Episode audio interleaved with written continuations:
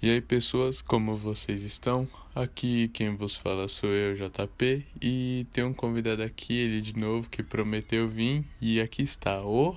Gabriel, salve, salve galera. Grande hoje- prazer estar aqui de volta. Prazer é todo nosso, cara.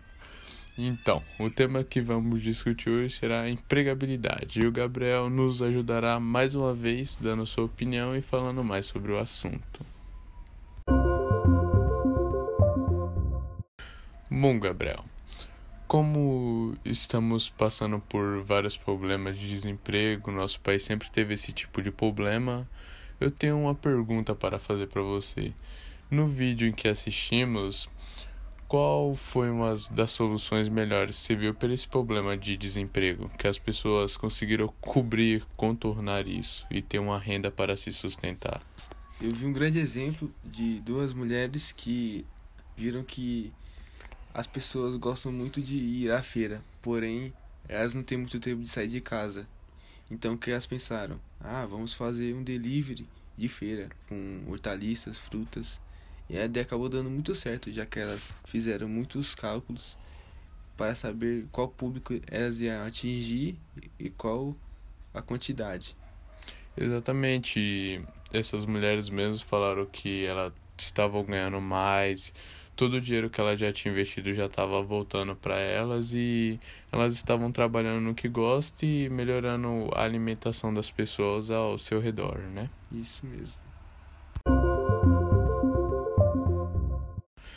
Então, Gabriel, algo também que é muito mostrado durante os vídeos foi os empresários falando que não se deve ter medo de arriscar, tanto que alguns saíram de seus empregos que eram fixos e eles mesmos diziam que era algo muito difícil para eles, mas eles tinham que arriscar para conseguir o que queriam, trabalhar onde gostam. Então, o que você tem a dizer sobre esse medo, sobre ir para frente, querer levar um negócio para frente, querer empreender. É bom não se acomodar.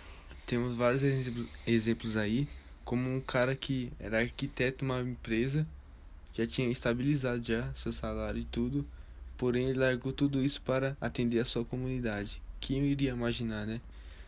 É, a maioria dos moradores da favela, na, na época que construíram suas casas, não tiveram renda ou um planejamento para fazer a- casa bem estruturalmente falando. E, e ele está aí para ajudá-las, para melhorar, para dar um acabamento, para as casas ficarem na forma certa.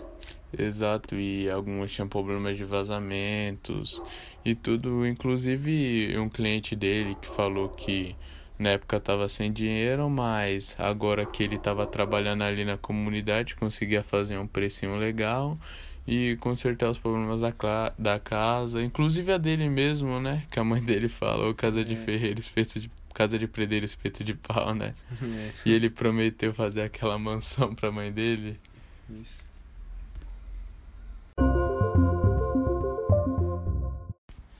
Então, Gabriel, algo que ouvimos durante toda a nossa vida é esse fato de trabalhar no que gosta. Inclusive é muito dito no vídeo. Então, o que você tem a dizer sobre uma pessoa trabalhar no que gosta? Ah, eu acho muito importante, já que você trabalhando com algo que você gosta, você fazer aquilo muito mais do que só pelo dinheiro, entendeu? Você vai fazer pela esportividade do que você gosta de fazer. Se você fazer alguma. É, trabalhar com algo que você não gosta, você vai trabalhar meio arrastado, meio que obrigado, entre aspas. Sem rendimento, né? Isso. E também, com um exemplo que você vê no, nos vídeos em que assistimos?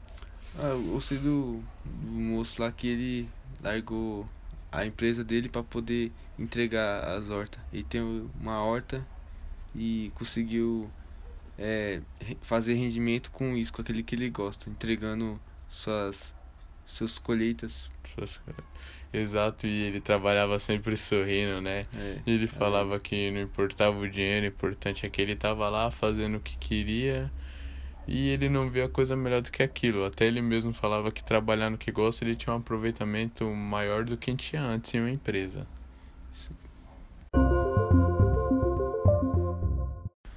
Para finalizar o nosso podcast, tem uma pergunta a fazer para você, Gabriel. E nessa questão de inovação, de suprir a demanda, o que você aprendeu nesse vídeo? Nos vídeos, na verdade, que assistimos? Aprendi que se você quer trabalhar com algo, de alguma forma, mesmo que não tenha muita visibilidade, você consegue. Basta querer ter pessoas ao seu lado que queiram fazer mesmo que você. Temos o exemplo de duas mulheres que se preocupavam muito com o ambiente e vinha vários lixos jogados, como guarda-chuvas e pneus. Juntaram a ideia e se juntaram a uma empresa que fazia bolsas e conseguiu meio que reciclar esse material que seria jogado fora por um, uma pessoa comum, elas reutilizam, fazendo bolsas, né? E até mesmo roupas, como elas fizeram blusas. E também, isso não é só bom para elas, como uma empresa em si, é bom para o meio ambiente e também para os clientes, já que eles compram o guarda-chuvas por 50 centavos e se você for na sucata eles compram 5 centavos o quilo. Então sai todo mundo ganhando.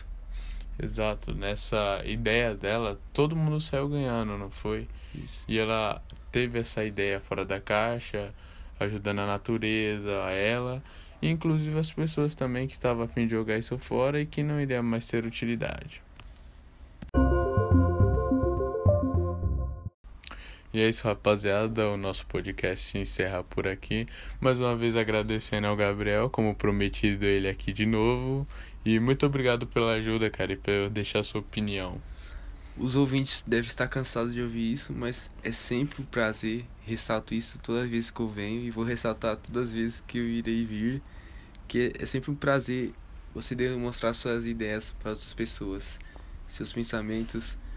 Isso é muito gratificante para mim como participante de um podcast tão incrível como esse. Valeu, cara. Até a próxima. Falou, galera.